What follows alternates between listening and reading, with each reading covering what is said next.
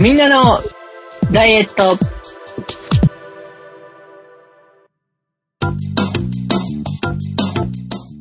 この番組は、新年度の忙しさに任せて、食欲を自由に解き放って、早くも後悔が始まっている皆様の土俵際でありたいダイエットバラエティです。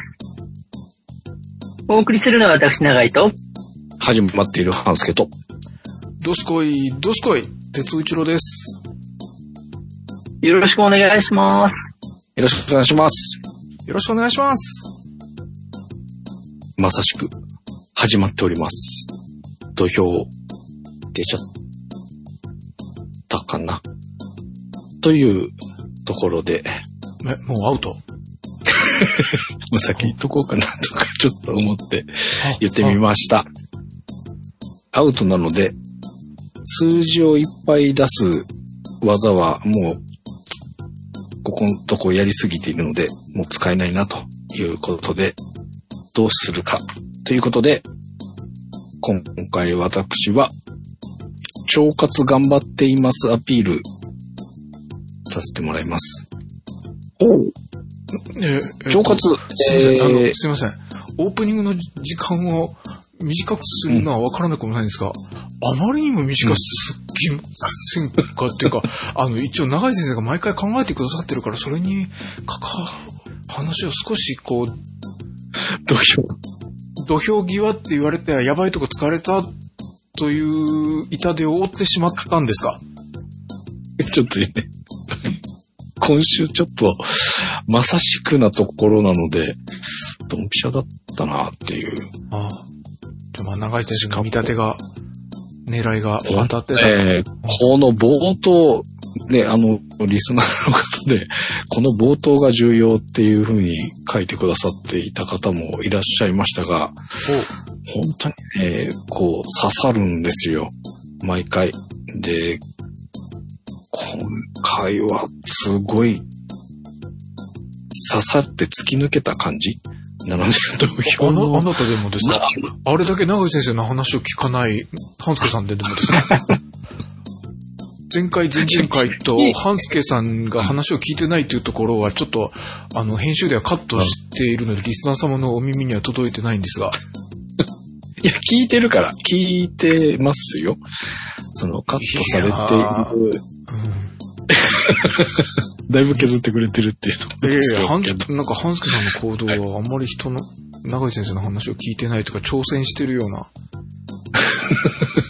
いやいや、聞いてるからこその、まあ、今回ご紹介する腸活につながっていくわけですよ。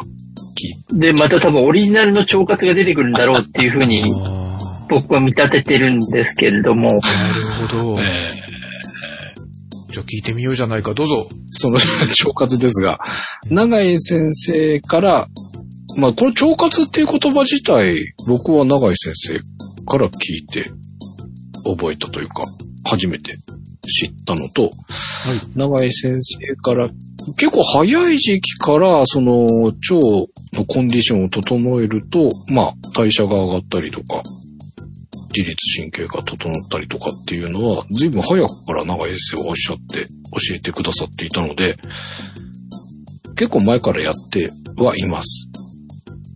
前からやってたのは、ヨーグルトと寒天を、もう3、4年は経つかな。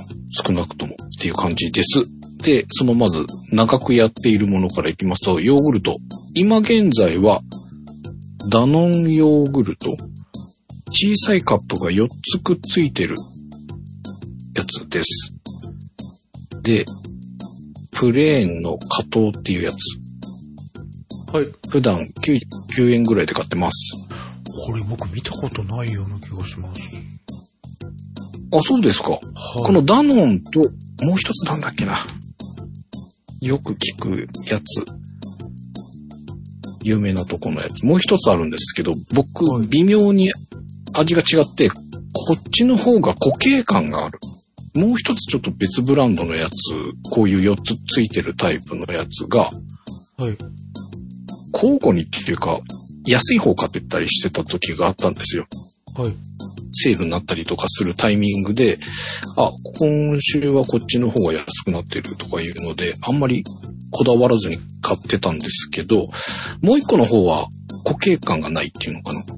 飲むヨーグルトっぽいような感じってことですか？ああ、そうそうそう。すごくとろーっとしていて、こっちは少し固形感があるので、僕はこのダノンヨーグルト、今は固定で買ってます。っていうのと、えっと、常時安い99円。まあ、税抜きなんですけど、99円で。安いですよね。うそうなんですよ。あの、他のスーパーとかだと103、お、高いところは103、40円とかするんですけど、えっ、と、常時99円で買えるところを見つけたので、えー、っていうのと、まあ、あの、味とか、その固形感が好みなので、今はこれを毎日、夕食と、うん夕食食べるときに一つ、ワンカップ食べております。じゃあ1回25円分ぐらいってことですか？約100円。そうですね。はい。はい。で、えー、寒天。これも、だいぶ長く続けております。えー、スープ用糸寒天。まあ、寒天パパっていうブランドから出ております。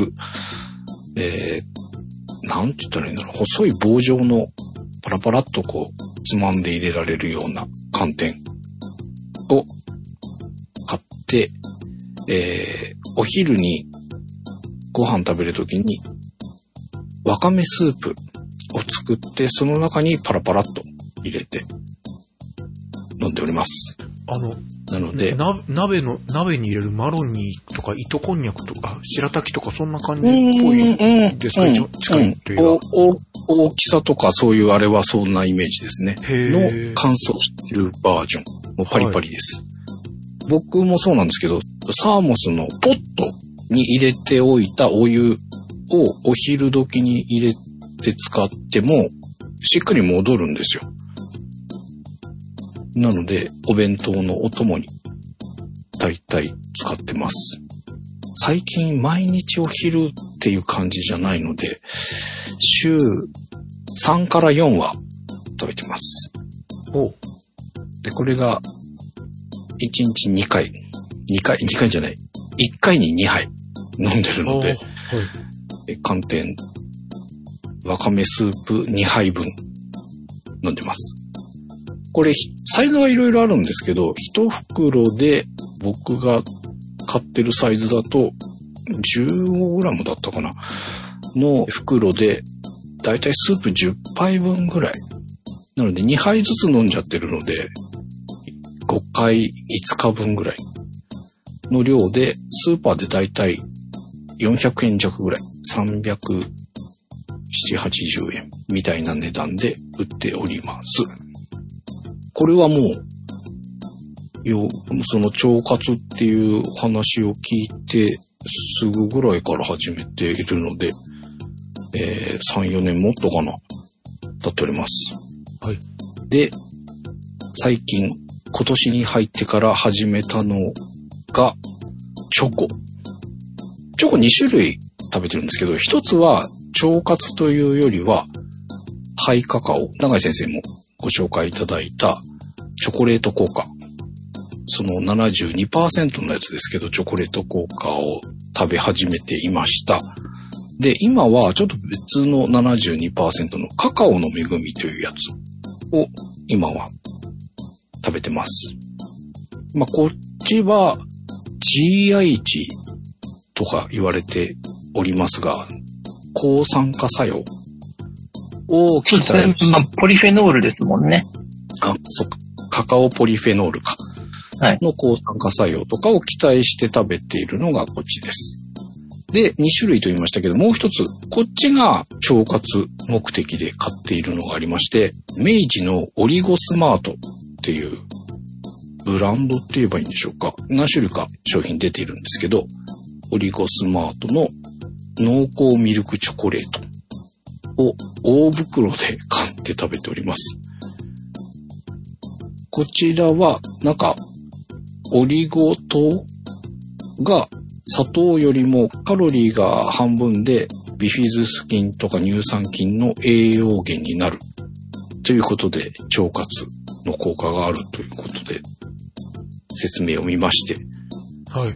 で、先ほどの72%のやつってやっぱりちょっと苦味があって、多少はまあ72%なんでまだほんまに甘かったりはするんですけど、なんかこれを食べてると甘いのが食べたくなるんですよ。なので、こっちのオリゴスマートはしっかり甘いミルクチョコレートなので、えこれをまあ交互にだったり同時にだったりとか食べております。はい。これは日中、外で仕事するときに車の中で食べたりとかっていう感じで、えー、おやつ的というか、小腹が空いた時のブレイクと言いますか、そんな感じで使っております。なんか、72%のチョコレート効果をご紹介いただいた時にいろいろ調べてみたら、なんか、チョコレート効果は1日5枚から6枚ぐらい食べるといいですよみたいな紹介がされてたので、なんか、はい。カカオポリフェノールがスト体に溜められない。そうです、そうです。えーらしいですね。へーまあ、い理想的なのは24時間をきれいに5とか6に割って入れていくのがいいんでしょうけど、まあ、5、6枚を目安にみたいなのが、この、先ほどご紹介いただいたチョコレート効果の商品説明の中にありました。それぐらいを目安にしていたんですけど、2種類に増やしてしまって、4枚4枚が1日かな。なので8枚。なぜか5枚とか6枚以上。しかも、あの、ハイカカオじゃない方が混じっての8枚なので、ちょっと過剰かなって最近思っておりますが、今現在はそんな感じで使っております。で、最近始めたもののうちの一つがコーヒー。はい。毎日の腸活コーヒーっていう、なんかもうまさしくっていうコーヒーを発見しまして、これはたまたまなんか調べてとかではなくて、スーパーで見かけて、うわ、これはちょっと試してみようと思いまして、ブレンディの毎日の腸活コーヒーっていうのがありました。で、スーパーで見かけたんですけど、これなんか袋には瓶みたいなあれも出てるんですけど、瓶は未だに見たことがありません。詰め替え用の袋で 140g のタイプ。で、500円強。550円と560円ぐらいで売られておりました。で、えー、一袋買いまして、すぐに試してみたんですけど、いつもの作るぐらいの量で、もうすぐに飲んでみたんですが、ごめんなさい。これはインスタントコーヒーということですか？あ、インスタントコーヒーです。あの、下流、下流って、豆はグラフィックパッケージには書いてあるけど、コーヒー豆じゃなくて、いわゆるブレンディから想像できるフリーズドライっぽいインスタンそうです。とコーヒーまさしく。そうトなんですね。はい。はい。ははいい。です。えー、もともと緑色のブレンディは使ってたので、あの緑、え、緑のブレンディがあるんですか？緑、うん。多分ノーマルで、なんか一時茶色、茶色っていうかワイン、はい。あの、ワインレッドみたいなのもあるんですけど、今はほぼ緑しかないのかな。へー。今あんまり赤っぽいワインレッドみたいな色のやつもあったと思うんですけど、本当だ。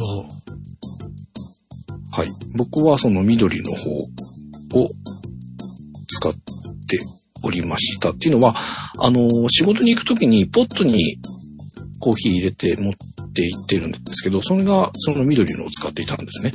で、それを作るときと同じ分量ぐらいで、この毎日の腸活コーヒーを使っていたんですが、若干味が酸味というか、なんというか、もうちょっとあんまり好みではなかったんですよ。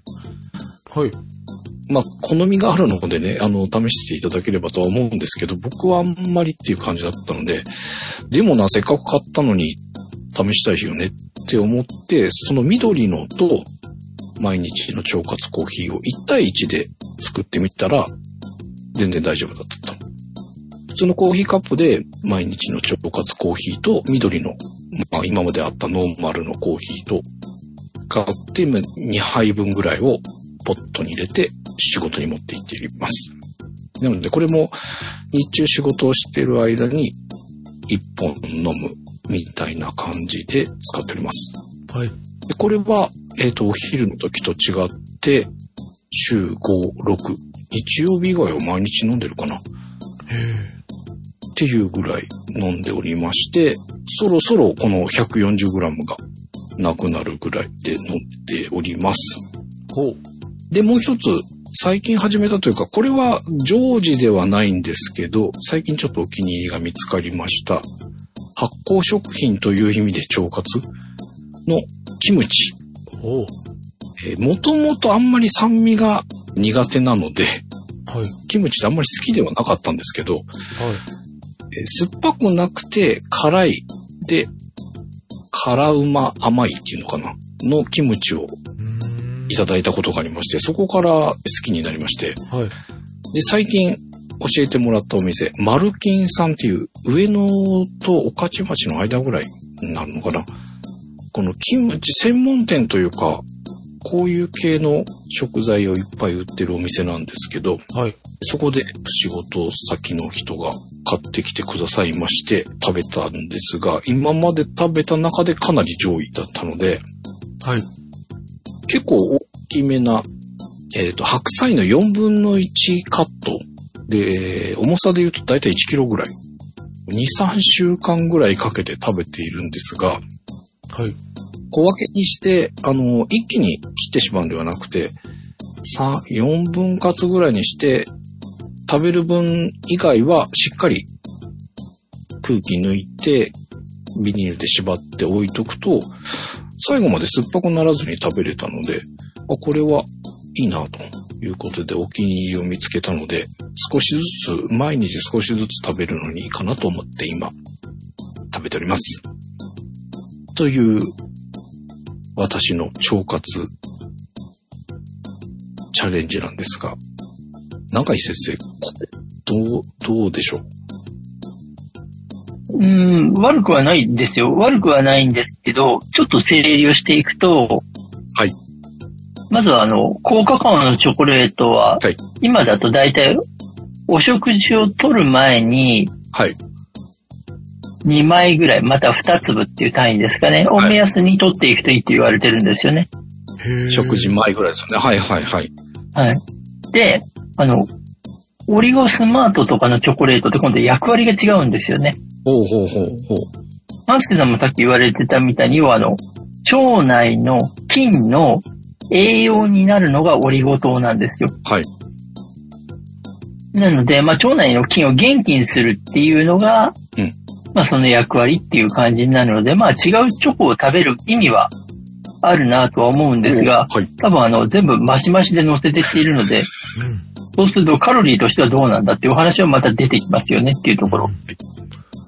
今今の勢いだと、進めたやつ全部食べていきそうな気がして、お忙しいだろうな。そうなんです。あの、足し算になっていくっていう感じなので、まあちょっとそこは多少、足し引きをしていった方が良いのかなというのはありますが、アプローチとしては基本的には正しいかなと思っているのと、はい。あと発酵食品ですね。はい。で発酵食品に関してで言うと、重ねた方が良いっていうお話、以前も多分ちょっとしたことがあるんですけど、キムチと納豆と例えばとか、そうですね。はいはいはいはいははい。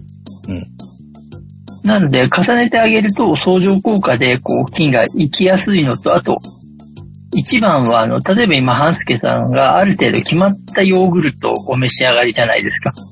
ああ、はいはいはい。お気に入りで固定しちゃってます。はい。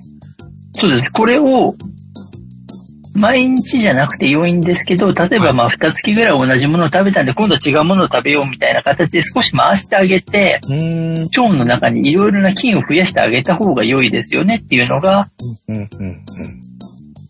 一つもうで、ヨーグルトに関してはもう本当に銘柄は問わないっていう感じなんですけれども、それぞれやっぱりあの、菌のあり方が違うんですよね。はいはいはい。一応にビフィズス菌でくくられていてもやっぱり種類違ったりすることもあるので、うん。いろんな菌を入れてあげられると良いなというところと、あと、あ、すいません、長井先生。はい。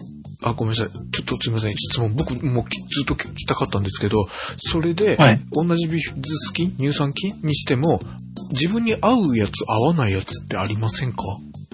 あります。必ずあります。ありますよね。だから他の人をこれがいいよって言っても、自分にとって同じ効果が得られるかどうかっていうのは別のお話っていうのは非常によくあるので、ほうほうほう。そういう場合、合うやつの中でローテーションしていった方がいいってことですか？それとも合わないやつもあえて我慢して試した方がいいんですか？いや、あの、もう、合う合わないっていうのは、例えば要は食べる時のいわゆるテクスチャーというか、食べた時の感じが合う合わないだったら、はい。そこはもう好みのものを召し上がっていただくで良いとは思うんですけれども、はい。要はあの、簡単にイメージをすると、腸っていう街の中にいろんなタイプの住人を増やすっていう作業をするイメージなんですよね。うんうん。うんうん。いろいろなタイプの人がいた方が街が発展するっていう感じで。うんはいなので、いろいろなものが入った方が腸という環境には良いですし、その環境の中で伸びていく、まあ人がそれぞれの腸内環境の中で違ってきたりはするので、いろいろ入れられるに越したことはないんですけど、ただそれが味がどうしてもっていうことであれば、そこはそんなに無理をして食べるっていう作業じゃなくても良いかなと思っているのが一つと、はいあと今、まあいわゆる菌に関してのお話をしていたんですけれども、はい。腸のことを考えたときに今度食物繊維の摂取量っていうのも実はすごく大事なんですよね。うんうんうん。なので食物繊維のものをたくさん取れるかどうかっていうのも実はすごく大事なのと、あと食物繊維を取るっていうことはさっきお話が出たいわゆる GI 値っていう血糖値をはい。上げにくくする作用もうん強くあるので、願わくばあとはまあ本当にあの、野菜の食物繊維が増えてもらえると良いかなっていう感じですね。はい。端的に言うと、キャベツ、ごぼう、大根、うん。さつまいも、この4種類ですね。ああ。さつまいもは今増やせてるんですけど、ごぼうが、いまいちかな。うん、繊維質がやっぱりすごく消化できない繊維質が多いんですよ、どれも。はいはい。それらだと。そうすると、すごくこう、腸内をきれいにすることにも一役買ってくれるので、うん。まあ、菌の働きを楽にしてあげるっていう意味でも、まあ、そういったものでお掃除をするっていうイメージですかね。腸の中でいらないものを外に出しやすくするっていう作業はい。が、まあ、血糖値を上げないっていう意味で、まあ、本当にあの、消化できない食物繊維を野菜から取っていただけると、さらに腸にとっては、すごくありがたい環境になっていきますよね。そうなんですよね。野菜が意外と少ないので、僕。なので、まあ、それもあって、取りやすいのもあるんですけど、この寒天パパの食物繊維を補えないかな、みたいな ところで。あありなんですよ。ありなんですけど、多分今だと量的にうん、もうちょっと必要になるっていう、腸の中をきれいにするっていう意味での繊維質だとうんうんうんもうちょっと必要になるっていう感じなんですよね。はい。だからまあ野菜でもプラスしてもらえると良いなっていうことですね。はい。あります。まあ、そ、すみません。ちょっと話戻って、そのヨーグルトのさっきの、えーいろんなものっていうのの、サイクルはどれぐらい、例えば、3種類ぐらいをストックしといて、毎日こう、ローテしながら食べるとか。あ全然全然あの、同じものを3 1ヶ月ぐらいの目安で変えられるとかでもいいと思います。まあ、そうですね、3ヶ月ぐらいで大丈夫かな。だからまあ、1年同じものを食べてしまうよりは、いろいろな種類を召し上がってていただいた方がいいぐらいで考えておいていただければ。その一つの種類を3ヶ月とかぐらいは逆に続けた方がいいってことですか？その頻繁に変えるよりも。続けた方が良いって言われるサイクルで考えると、大体1月ぐらいなんですよね。一月、ああ、なるほど。はい。ただまあ3ヶ月ぐらいでも、あの、要は腸内に定着するまでに同じ栄養を送り続けた方が良いので、うんやっぱりあの、菌が増えるまで死滅してしまうことも多いんですね。はい。はい。なので一定数増えるぐらいの期間を考えると、やっぱり90日ぐらいは必要になっていくので、そのぐらいを目安に切り替えていただいて、で、例えばあの、A のヨーグルトを90日食べました。次 B のヨーグルト90日食べましたって言ったらもう一回 A に戻っても構わないので、なるほど。はいはいはい。うーん。だからまあ、いろいろな菌が入った方が、さっき哲夫さんがおっしゃってたみたいに、自分に合う菌がうん定着しやすくなるっていうのと、うんあとまあ本当に、一時期ちょっと話に出てましたけれども、あの、いわゆる、痩せ菌っていうのがいかに増えるかによって、その人の痩せやすさがかなり変わるっていう研究が今なされてまして、はい。うんその痩せ菌っていうのが増えてあげられるっていうのが、例えばオリゴ糖で栄養を蓄えて強くなった菌が消化吸収を助けてくれることによって取りにくくなったりするっていう働きを催してくるので、はい。そうなった時にはやっぱりあの、いろいろな形で菌が一種類じゃないらしいんですね。その人にとっての痩せ菌って複数種類あるようなので、うん、うん、うん。それを、まあ、あの、見つけてたくさん定着させられるとすごく痩せることにプラスになっていくっていうお話で。検査もできるんですけど、まあ、そこそこいいお値段するので、僕は検査あまりお勧めしてないんですけど、うん、うん、うん。うんまあ、種類を増やしてみよう。そうです。いろいろな種類を増やしていくっていうことで、まあ種類増やすのにも、やっぱり一食食べただけでボーンって残っていくっていうことではないのでう、ん、うん。定着する期間も置いて考えると、まあ3ヶ月ぐらい、だから季節ごとに変わるぐらいのイメージで考えておいていただくと、はい。やりやすいかなと思います。わかりました。ちょっと、じゃあ次。すいません。また、ごめんなさい。引き続き質問させてください。はい。それで、相変わらず質問は、その、いろんな菌の話なんですけど、はい。はい。えっと、僕が気にしているの、合う合わないはもう一つ、その、口では食べられるんだけど、うん。特に僕はトイレマンなので、合わないヨーグルトを食べると、うんフィフィニッシュがああ、そういう合わないっていうこと？合わないがあるんですよね。でそういう時に、あ、合わないんだろう、このヨーグルト合わないんだろうなとは確かにお感じるんですけれども、はい。永井先生のその町の住人の件もイメージ湧くんですね。そうすると、はい。この人はうちの町にいないから合わないんだから、頑張って食べ続けてああ、はいはい。残してあげた方がいいのか、本当にこの人は僕のち腸には合わない人だから、もう二度と関わらない方がいいのか。はちょっと大げさですけども、うん、まあなんか言ってることはわかりますその住人 A というヨーグルトさんが全然いないから進めなくって、すぐ売買して、ね。うん。フィニッシュしていっちゃう。うん。だったら、食べ続けた方がいいかなっていう。少しずつ残ってて、仲間がいたら定着してくれるかもしれない。そうそうそうそう。克服できるのかな、うん。うんしもしかしたらもう体質的にとかなんか合わないんだったら無理しない方がいいのかもしれないし、というところは気になっていたんです。はい。もうそれで話をしてしまうと、はい。味に違和感がないのであれば、はい。食べられた方が良いっていうお話で、あ要は腸が何をしてくれるかっていうと、栄養を適切に吸収していらないものを適切に排泄するっていうことを作業としてしてくれているわけで、はいはい。うん。極端な話、下すっていうことは、うん。要はあの、体外に、まあ、運び出す力は早い自分にとって作業をしてくれる人っていうことになるわけですよね。うん。はい。うんなので、その菌がある程度落ち着いて定着してくれると、順調にいらないものを外に出してくれる働きをする人になってくれる可能性は割と高いので、はい。もう味として受け入れられなくて、これを食べてまでそんなことをするんだったらっていうレベルだったら、はいそこを口にする必要はないとは思うんですが、味的に特に問題がなくてっていうことであれば、はい。むしろ入れてあげられた方が腸内にとっては良いでしょうし、それで例えばあの、食べ続け、一週間食べ続けて、はい。お腹の下るのが一週間続きましたっていうのであれば、うん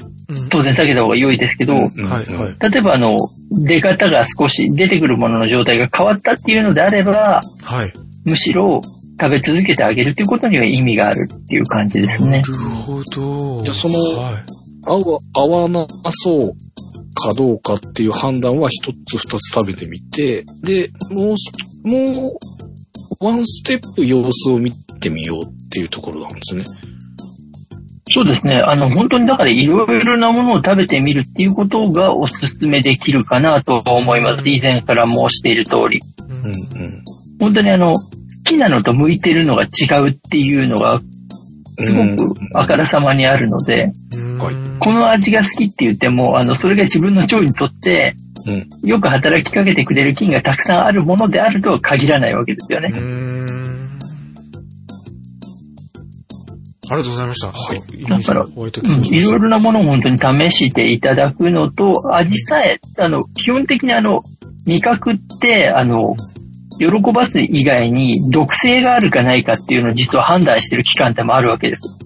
はい。ああ、はいはい。うん。自分の体に合うか合わないかっていうのを、その時点で実はジャッジしてくれてるので、はい。そこで合わないっていうのであれば無理して食べなくても良いっていうところが、今のお話の基準になっていくので、食べられるのであれば、うん当然食べた方が良いっていうお話になると思っていただくと、比較的間違いにくいかなと思います。はい。私、あの、幼少期から、ここでもなんか最近多いですが、好き嫌いというか嫌いなものが多かったので、確かに食べず嫌いっていうのもあったんですけど、食べず嫌いって昔すごく責められたんですけど、うんうんうんうん。確かに年取って食べれるようになったものもあるし、今になってみるとなんか、み未亡っていうんですかね、舌を、舌、ベロの中で味を感じるところが敏感すぎるから、お茶とかが苦いとか、うん。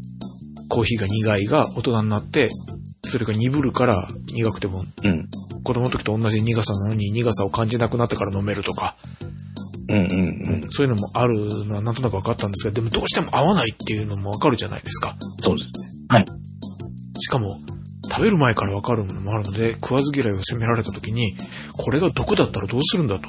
食べずに分かるのは、よく騙されたと思って食べてみろって言われて、本当に騙されたことが多かったんですよ、俺。うんそうですね。あの、はいここの何々は大丈夫だって言って、何々じゃダメだったみたいなのが非常に、多分レバーとかでその経験がある方多いですよね。ここのレバーだったら大丈夫って言って、はい、絶対ダメっていうパターンです本当にま。まさにそうです。レバーホルモンで騙されたと思って食べてみろって言われて、もう出していい、もう出していいみたいな感じに子供の時になってたので、もう余計にやっぱり俺の逆に食わず嫌い感、嗅覚は当たってたと。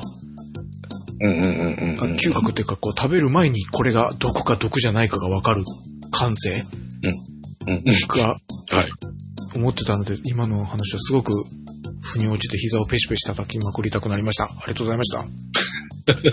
あとだから逆に用心しないといけないのが、美味しすぎてたくさん食べてしまうものはかえって毒性が強いっていうのもあるんですよ。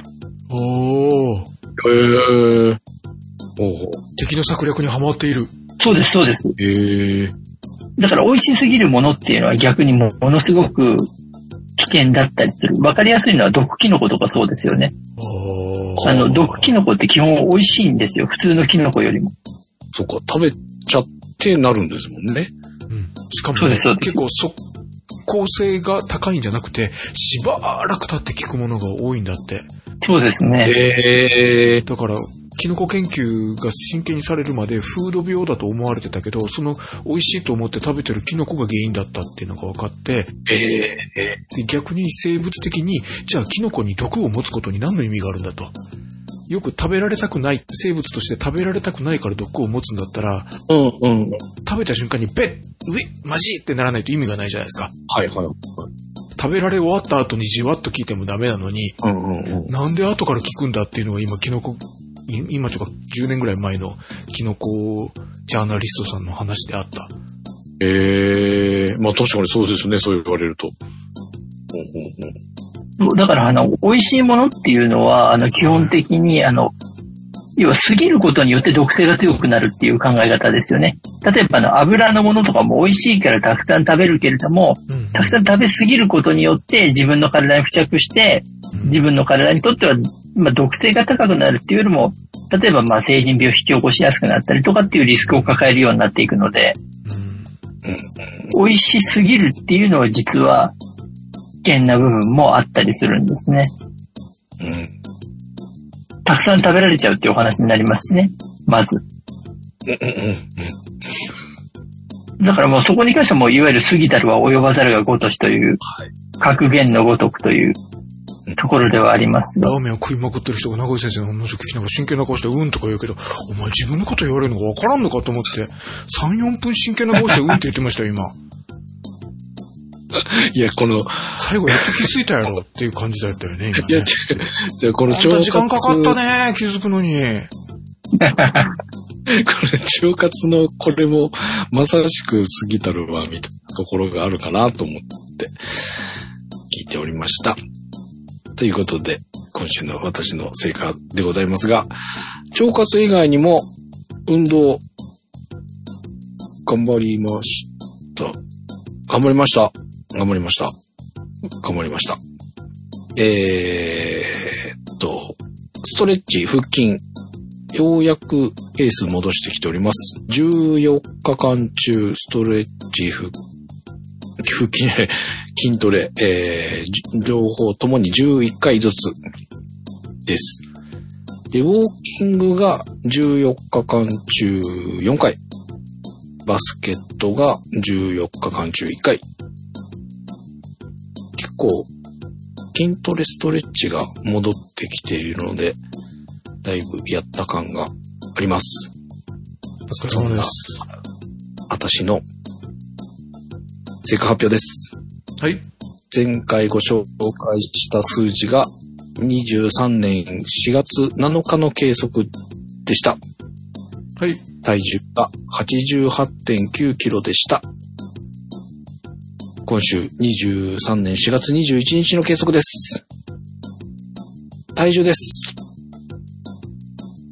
じゃん !90.8。600kg の大増量です。はい、お疲れ様です。本当にこう、軽く土俵を超えましたね。踏み踏み込みましたね。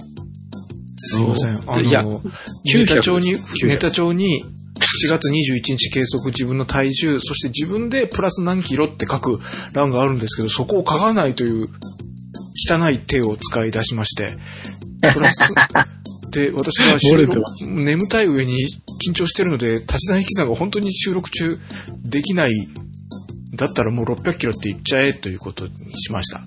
だったんですね。えー、900g です。の増量でした。0.9増量でした。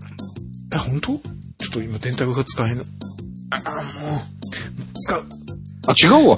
全然ちゃうやん。違うやろ ?1. いくらはあるや違ろえ、でそうそうだ、そうだ、そうだ。何を言っているの？算数が俺できんと思って、調子が盛り上がって。1.9kg の大増量やないね。だ九州、はか博多弁になるんですか？なんか最近多いんですよね。その、博多弁なのか九州弁なのかっていうのを聞く機会が増えてきております。っていうか、なんかポッと、もうね、聞いてる方はね、心を許すってか、こう、情報がないからそうだろうと思うけどね、この人の見ると、あの、時々サラダしかないのがあるのは確かなんだけど、なんかバナナとリンゴだけの食事があるかと思えば、ラーメン、アイスクリーム、ラーメン、茶色弁当、アイスクリームとか、食ってる人の腸活の話だからね。本当に心を許したらダメよっていうか、基準が自分とは違うからね。はい、まず、えーいきます。えー体脂肪率です。前回ご紹介した体脂肪率が26.5%でした。今週の体脂肪率です。じゃん。26.5%。もう、これなら僕でも計算できるぞ !0.0kg のプラスマイナスゼロだもう、お疲れ様です。あありがとうございますよかったですね。じゃあ増えた分、まあまあ、お水で増えてるぐらいの感じなんですけど、2キロ水で増えてるっていうのもなかなかすごいですけど。すごいですね。どうなんでしょう。はい、ウエストです。前回ご紹介したウエストが100.8センチでした。今週のウエストです。じゃん。102.5。えー、1.7センチメートルの大増量ですやりまはい、お疲れ様です。お疲れ様です。はい、えー、今回2週間ありました。前半はまあ、うんっていう感じだったんですが、直近の1週間が、急に90キロ台とかにどんどんなりまして、なんか増える一方、っていう感じでした。えー、あんまり数字出しても分かりづらいなっていうのがありましたので、平均やっ値のと気づいたかやっと気づいたな。上限だけ一般。はい。前回からの平均でプラス0.7。平均で0.7って結構だよねっていう。で、体脂肪率も平均でプラス0.1。どちらもそうでございました。っていう。まあなんか、先ほどのその腸活もので、まあ過ぎたる輪に当たりそうだなっていうのが、まあカロリーでっていう中井先生のご指摘もありましたけど、チョコを入れすぎかなっていうのと、ちょいちょい食べちゃうのもあんまりやっぱ良くないかなっていう、この、今8個なんですけど、4個4個で8個なんですけど、平ら、こう、なんていうんでしょう。平均してというか、こう、等間隔で開けても1時間に1個なんか食べてるみたいなことになるわけじゃないですか。だそういうのもね。あんまり、こう、常時何か、こう、口にする癖みたいなのがついてきちゃってるかなっていうので、ちょっと考えようかなってなってました。っていう増加でございます。どすこい、どすこい。まあ、あの、痩せようと思ったら、あれですよ、あの、ハイカカオのチョコレートをお食事の前に召し上がっておいていただく方が良いのが良いですから、はい。とは、例えば、休みの日とかにはちょっとチョコを変えてみるとか、3日に1回ぐらいチョコを変えてみるっていう形で、総量自体は少し抑えていけると良いかなっていう。しかもだってハンスケとはオリゴ糖トマト取り始めた理由は、ハイカカオだけだとちょっと苦いからっていう話ですもんね。いや、腸活にもなって、この甘さだったら嬉しいなっていう、その腸活をこう、縦に取ってですね、これはうまく利用するかな、っていうところでございました。はい、そうしたら、あの、いや、裁判長、ちょっと僕は、それは素直に信じられない証拠があります。これなんかあったっけ？はい。なんでしょ2023年の3月4日の富士市であ六甲山の自転車中継があった時に、小袋に分けて、この2種類のチョコレートを哲夫さんどうぞって私に渡した時は、私の腸活を願ってるんじゃなくて、こいつも道連れに太ってしまえって思ってた顔をしてました。絶対こいつ食べたら太るって分かってるから俺にはくれたんやなと思いました。いやいや、これは哲夫さんに、その、カカオポリフェノールと、まあ、腸活、オリゴ糖を、これ、取っていただこうと。哲夫さんの腸を思ってですね。そう。これでも、二つ良くないですか？ちょっと苦い感じのと、甘いのと。うんどっちも美味しかったからよくわかんない。あっという間に食べた。は い瞬殺だったの。っチョコレート大好きなので、はい。あれば食べてしまいます。ていう。まあでもちょっと、総量ね、減らすようにしないとやばいなっていうところでございました。ありがとうございました。ね、あの、薬を過ぎれば毒となんですからね。まさしく、それを字でやっている2週間だったかなって振り返ってみました。まあ、ただあの、この時期って、あの、体が夏に向かって適応していく、あとはまあ新年度で新しい環境に体が馴染むっていうので、はい。要は自律神経のバランスを取るのに、疲れて脳が甘いものを通常よりも欲しやすい時期ではあるんですよね。4月の。頭から5月の中ぐらいまでっていうのは。じゃあしょうがなかった。腸活って言うやったやんいや、なので、はい。あの、それに任せていると危険ですよっていう、あの、脳が欲しがっている分が100%体に必要な量ではないので、危険ですよっていうのが、まあ、今日のオープニングだったわけなんですが、半助さんが、まあ、あの、まんまでハマっているっていうことだけは理解ができたので、ちょっとあの、他の方はね、あの、これを活かして、いや、なんかね、ちょっと、ご注意くださいというところですね。あの、ダメなんですよ。すごい欲してる感がすごくてですね。なんかごまかそうごまかそうと思うんだけど、そうごまかせなくて、結局足しただけやったやんっていうのが、まあカロリーメイトで済まそうかなと思ってたのが、結局その後普通に食事とってたりとか、ベースブレッド取ったのに、その後夕飯いっぱい食べてるぞとかっていう、なんか、そんな2週間だったかなっていう感じです。やっぱ仕方がないんですね、この時期ね。えっ、と、あの、求めるのは仕方がないんですけど、求める量がイコール体に必要な量じゃないっていうことだけ分かっておいていただくと。求めるがまま食べてちゃいけないってことですよね。そうです。単純に9倍ぐらいは不要ですから。9倍？そんなに不要なんですか？だからほぼほぼ10%って言われて不要なんですよ。うん。ということで、不要な9割を摂取した半助でございました。それました。まあ、なんであの、ね、こうなるから、あの、ゆうこの皆さんは気をつけてくださいっていうことを身をもって示してくださった2週間ということですよね。真似しないようにご注意ください。どすこい、どすこい。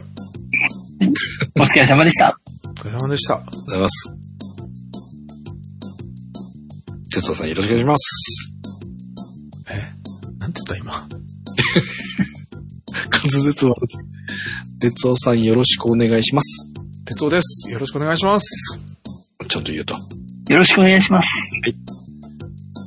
私はこの2週間、うんまあ、前回お話したように自律神経の奴隷になるべく、うん自律神経、自律神経、そればかりを考えて生きておりました。えー、はい。そうですね。朝散歩を始めました。おうおー。すげえおー。もう食料さえ途切れなければ1週間でもずっと家の中に引きこもっているうん哲夫が、用もないのに徘徊するという。いや、でも運動するっていう量があるわけですよね。まあ、てかでもすごいな太陽を浴びるというイメージです。ああ、はいはい。そうですよね。ではい。なのでサングラス、僕、乱視と、えっと、眩しがりのところがあって、学生の時から、クラス写真を屋外で撮った時に目が開いてるのが一枚もないぐらい、すごく眩しいんですよ。確かにいる、そういうタイプの子。はい。で、えっと、野球かなんかをした時に僕、あの、野球、小学生ぐらいの野球でソフトボール、うん。本格的な野球の前の時代なんですけども、僕は内野ぐらいしかできなくて、外野、フライを取るっていうのができなかったんですけど、上、上、眩しいから。はい。一回、大人の人にノックしてもらった時に、フライポンって言って、外野に届くまでの間に目が開けて折れないんですよ、眩しいから。うん、うん、うん。目それだって言われて、え、無理ですっていうことになって外野は絶対無理っていうことが分かったという。はい。なるほど、はい。なので、まあ冬だったらあれだけどもう春ぐらいになったら外の光が眩しくなってくるじゃないですか。うんなので僕今メガネ3つ持ってるんですよ、日頃。おお。屋内でかける乱視、老眼、遠近、ローが入った透明なメガネ。そしてそれの外用で同じ度が入ってる。うん。で、人から見るとサングラスなんだけど僕からするとかなり薄いサングラス。うん、うん、うん。で、かけてる自分からすると、外に出た時に、あ、かけ忘れたと思ったけど、メガネを外してみたりすると、ああ、サングラスかけてったっていうぐらいの、薄いけど度も入ってるやつ。うん、うん、うん。そして、三つ目が本当のサングラス。中継の時に使われてるの、どっちですか？あ、あれが度がついてる方だから、え僕からしたらサングラスのうちに入んない方。あ、ですえー、あ、僕、旗から見てると、あれですね、しっかり、サングラスに見えるというか真っ黒じゃないけど、目を、目は見えないぐらい隠れてる感じでしょ？うん、そうそうそうそう。僕はもう外出るときはあれぐらいが基本にしないと眩しすぎるんです。はいはい。なんですけど言いたいのは、えー、あえて透明なメガネで眩しがりながら徘徊したと。うん。うん、うん、うん、うん、うん。今までだったら起きてすぐストレッチの一シリーズをやってたところを、それやっちゃうと20分くらい経ってしまうので、起きて、まず散歩。まあちょうど寒くなくなったっていうのもあるので、はい散歩にしています。で、ちょっと方向を変えたりして、最初は5分ぐらいのつもりが、なんか用事ができたりとか、方向を変えたりすると、30分かかった時もあったりして、一応僕30分歩くと有酸素運動に入れることに、本当は40分って言われてたんですけど、30分を区切りにもう30分歩いたら有酸素運動にしようと、ちょっと決めているので、朝有酸素運動しちゃったっていう時があったぐらいです。なるほど。はい。はい。ということで朝散歩を、雨も降らなかったこともあり、全部やったかなええうん14日間。はい。あ、そっか。えっ、と、2日目からやり出したから13日間中13日みたいな感じです。あ、なるほど。はい。ええすごい。それはすごい。はい。ありがとうございます。ええなので、リズムが崩れてるので、えーで、そうだ、あのー有酸素運動後の食事で行きますと、夜、プールとかの後は少なくとも1時間は空けないとって永井先生が教えてくださったので、あ帰ってきてタイマーを入れて、もうお腹空いたらどうしようとか思うんですけど、まあ、実際気になるので先にちょっと軽く食べていくもあったし、えーっと、どうしてもやむを得ずっていうか、そこまで空いてなくて行った後の場合は、意外と帰ってきてネットしたりとかしてると1時間、アラームで教えてもらうぐらいなんです。ただ、朝、その、思いがけず長く散歩してしまって、お腹が空いた時は、うん我慢ができない。あ、まあ、なんか、まあ夜から食べてないのもありですよね。朝スイッチ入る。うん、スイッチ入っちゃって。あだから朝は逆に長く有酸素運動になるほど散歩しちゃいけないんだなとは今思ってます。あ、ああ、はい、はい。その後と食事を食べることを考えると、そしてその僕が言いたかったのは、うん思いかけず30分しっかり歩いてお腹も空いてしまって、うんマットレスとかをバーッと片付けてしまって、食べ終わった後に、あ、ストレッチしてなかったそのためにわざわざマットレスをもう一回引くのはとかいうことで、結構習慣になりかけてたストレッチを忘れた日があったりしてしまいました。おうええという弊害がありますが、まあ今のところ雨が降ってもベランダに出るだけでもちょっと違うって言われるんで、うん観葉植物の水やりもあり、10分ぐらいはベランダに出ることでちょっと朝散歩ってか日光を浴びる？うんうん、うん。ということにしようかなと思っている感じです。なるほど。いや、でも、やり始めて、しょっぱなでこれ、まあ、実質パーフェクトみたいな感じじゃないですか。はい。それがすごいな。しかも朝の時間でそういうのができるっていうのは。ね、なんか、長井先生がよくおっしゃってたのが、前の方にやっておけば、その効果がその日一日みたいな話もあったじゃないですか。そうです、そうです。ね。それ考えるとすごく効率のいいスタイルなのかなと思って。これがハマるとですね。はい。ありがとうございます。で、えっ、と、2週目の方は友人のダンススクールのはい。年に1回の発表会が5月の頭にありまして、はい。それに向けて1回リトルの発表会が終わり、そして、この1週間が最大の山場、パンフレット。今デザインの方、チラシとかパンフレットのデザインの方もさせていただいておりまして、はいはい、そのパンフレットのやり取りで、うん。えー修正があって、修正ってたところをやってま、また戻してとかみたいな、その、確認するところが多岐にわたるじゃないですか。はい。はい。はい。間には柴崎が入ってくれるので、結果だけ聞く感じなんですけれども、それでもやっぱりバタバタしておりまして、もうこの一週間は、プールは無理だろうなと思っておりました。うん、なので、プールは行けておりません。もう、この、はい特に2週目はもう朝、有酸素運動は朝散歩が思わず30分過ぎた時だけです。うんうんうん。ただ今思えば腹筋、筋トレは、筋トレムーバレックスはちゃんとしたやつが、待ちの時間とかに、その、え訂正出して帰ってくる間にやっときゃよかったよなと今になったらちょっと思った感じです。いやー、でもそれは難しいんじゃないですか。気持ち的にね、きそういう、そうなんよあそこ狙って言えばあれだけど、あ終わったってやっぱりなりますもんね。ねえ、なので、いや、ただ、ププールはもうそこはごめんなさいだったんだけど、腹筋筋トレはいけたんじゃないかなというところが、若干後悔があります。はい。なので、えーストレッチが1周目が6.5、2回目が6、うん。いや、でも、素晴らしいじゃないですか。ありがとうございます。呼吸が1周目が7、2周目が6。うんそして、ムーバレックスが1周目が4.5、2周目が3.5。もうすべて0.5回を7回、7回やったから3.5という形になりました。うんそして筋トレが1周目が5、2周目は3.5、ん同じです。そして有酸素運動が1周目が3、2周目が3です。うん。はい。はい。1周目に1回だけプール行ったかなっていう感じです。うーん。はい。はいえー、そんな私の成果発表です。はい前回計測したのが4月7日でした。い体重 86.7kg が今週は、じゃん !87.1。0.4キロの増量です。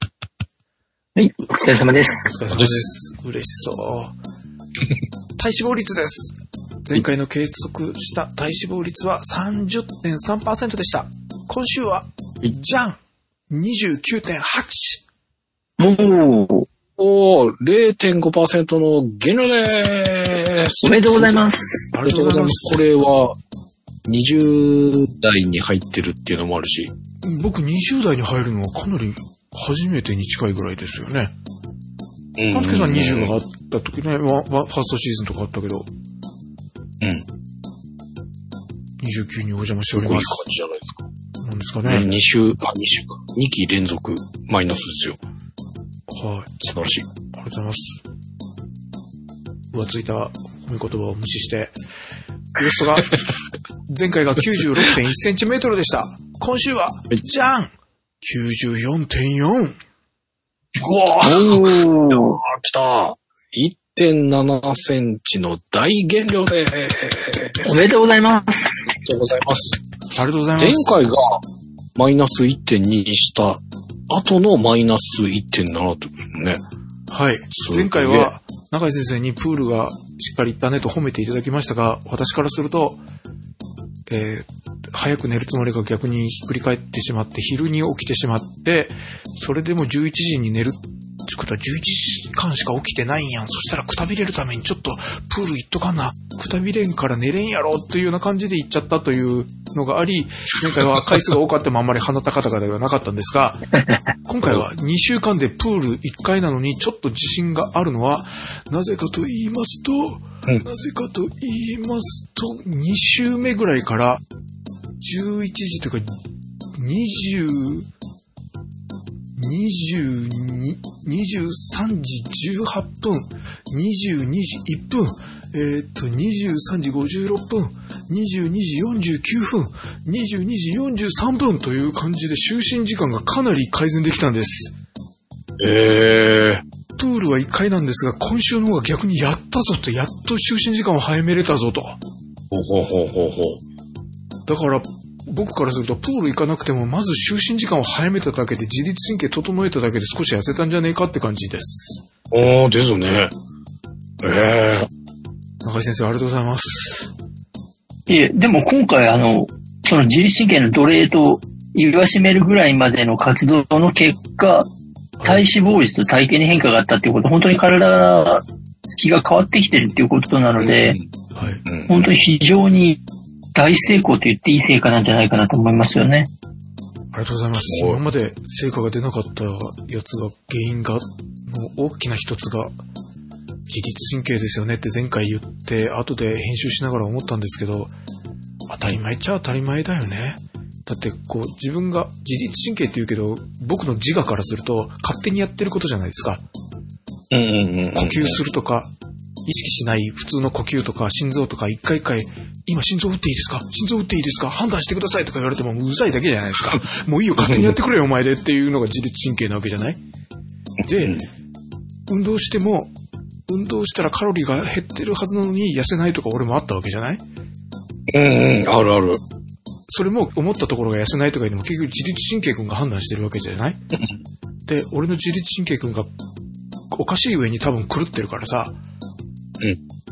ちょっと食べたんですって言ったら、えい、ズバーンと増やしちゃえバーンって増やされてさ、うん。そして、今回はプール7回行ったんですとか言っても、えでも逆に増やしちゃえとか言って増やされる可能性があるわけじゃない？おでも でも本当そんな感じだよね。あり得そういう時あるるわけじゃないあるある。いや、あなたはラーメン食ってるからでしょ。寝アイスしてるからでしょ。原因がしっかりしてるじゃないか。何を自律神経の反乱のような言い方をして。いやいや。あるある。それあるある。はい。ということなので、自律神経が整ってなくて痩せるわけはないわなと。整ったから痩せるという保証にはならないだろうけど、整ってなくて痩せることはないよなと。うん。逆にマイナス側に来るって何しても痩せちゃえにする、僕からするとありがたい自律神経君だったらいいんだろうけど、僕の自律神経はそんな感じはしないので、まあ、それ怖い、あれだよね。その逆になった時ってなんか本当に病んでるみたい病んであーな状態で。まあそうだね。怖い怖い。自律神経君の悪口を言うと、多分今も僕が喋ってるから聞いてくれてるだろうから、言わないようにしないといけないから、はい。ということなので、はい就寝時間に気をつけてますと。なので、結構、今週はやった感があったぞという。すごい。うん。これは本当にその意識して寝るためにいろんなものを調整してこの時間ができたって感じですか？え？今までできていなかったのが今今回できたっていうのは、はい。これをめがけていろんな、例えばお仕事だったりとか自分のはい普。段の生活のあれを、はい。これにめがけていろいろ調整って頑張ったっていう感じ。はい、と言いたいんですが、若干22時半じゃなくて23、もう20ほぼ12時に近い時もあるっちゃあるんですが、これでも頑張ったんですと言いたいぐらい、うんうんうん。いろいろ気をつけてやってみました。なので、妨げになるのがこの番組の収録なんですけど、いやでもファーストシーズンの頃に比べたらだいぶ早くなりましたよね。そうですね。ファーストシーズンの頃って、睡眠のゴールデンタイムの終わりぐらい、2時に収録とかなかったっけ？西はあり、西は、いや、あなかったか。い一時はあったよね。あ、25ま時に。あ、でも、今考えられない。あいや、まああの、ずれてる時でももう無理だろうっていう感じなんですけど。あ、いや、そうか、そうですね。だからそもそもスタートが10時とか11時とかですからね。そうですね。10時はなかったと思う。11時以降が当たり前だったと思いますよ。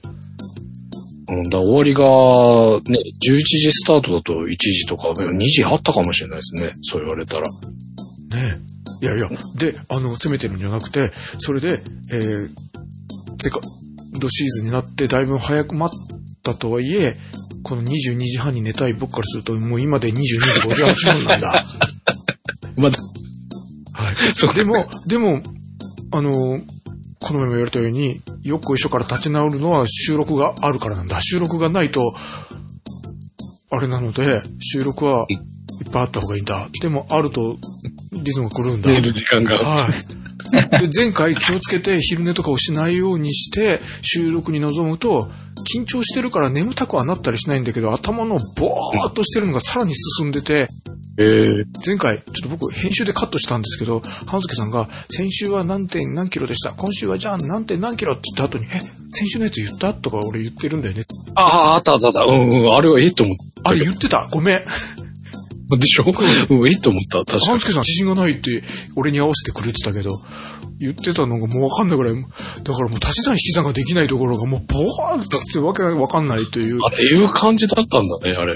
ええけど緊張で目が覚めてるという不思議な、引き裂かれるような状態だったという、どうすりゃいいんだ俺はっていう、この収録はそんなに過酷だったのかっていう、ちょっとびっくりですが。ということで、自律神経の奴隷でした。ありがとうございました。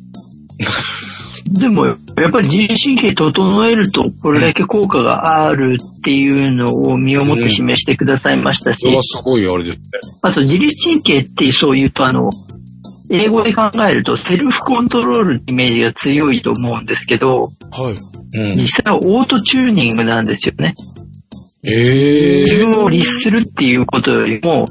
おのずと調律されるようになるで自律神経なんですよね。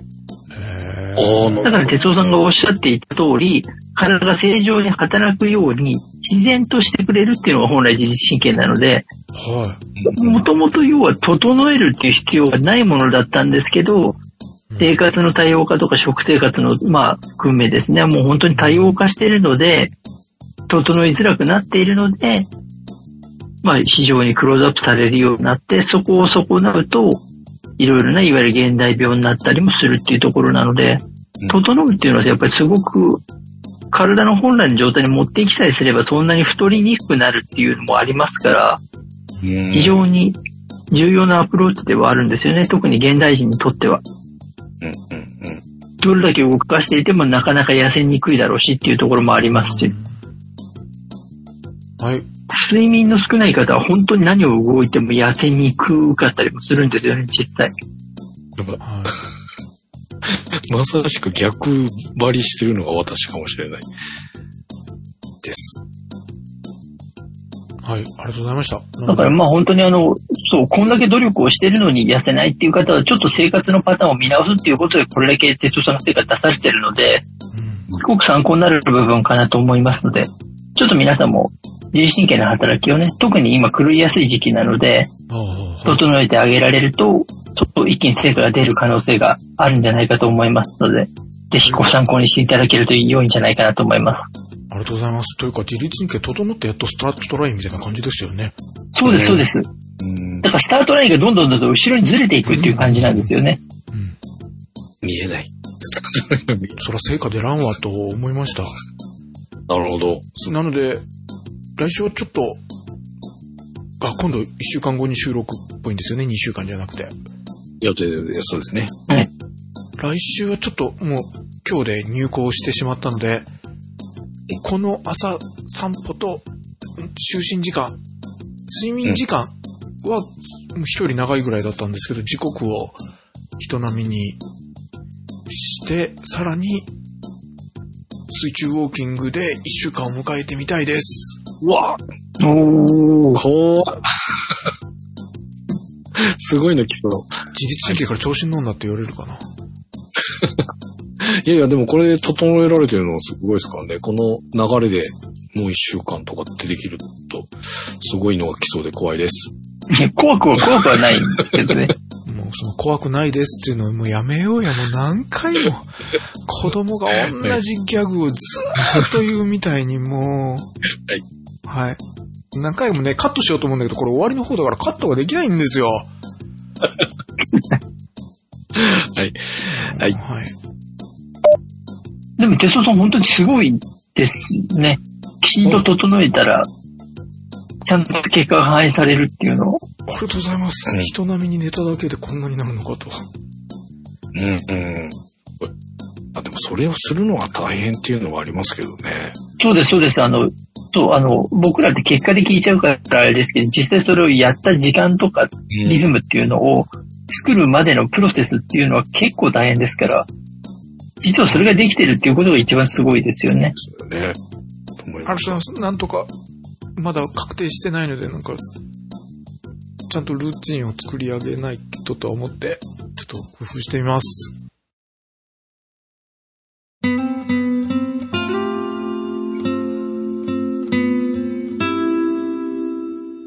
今週も最後までお付き合いいただきありがとうございました。この番組ではダイエットのお悩み、ごいた自慢、ご意見、ご要望などお待ちしております。お送り先はダイエットアットマーク P-Scramble.jp またはポッドキャストステーションスクランブルホームページのトップ、あるいはこの番組のバックナンバーページにメールフォームのリンクがございますので、そちらもぜひご活用ください。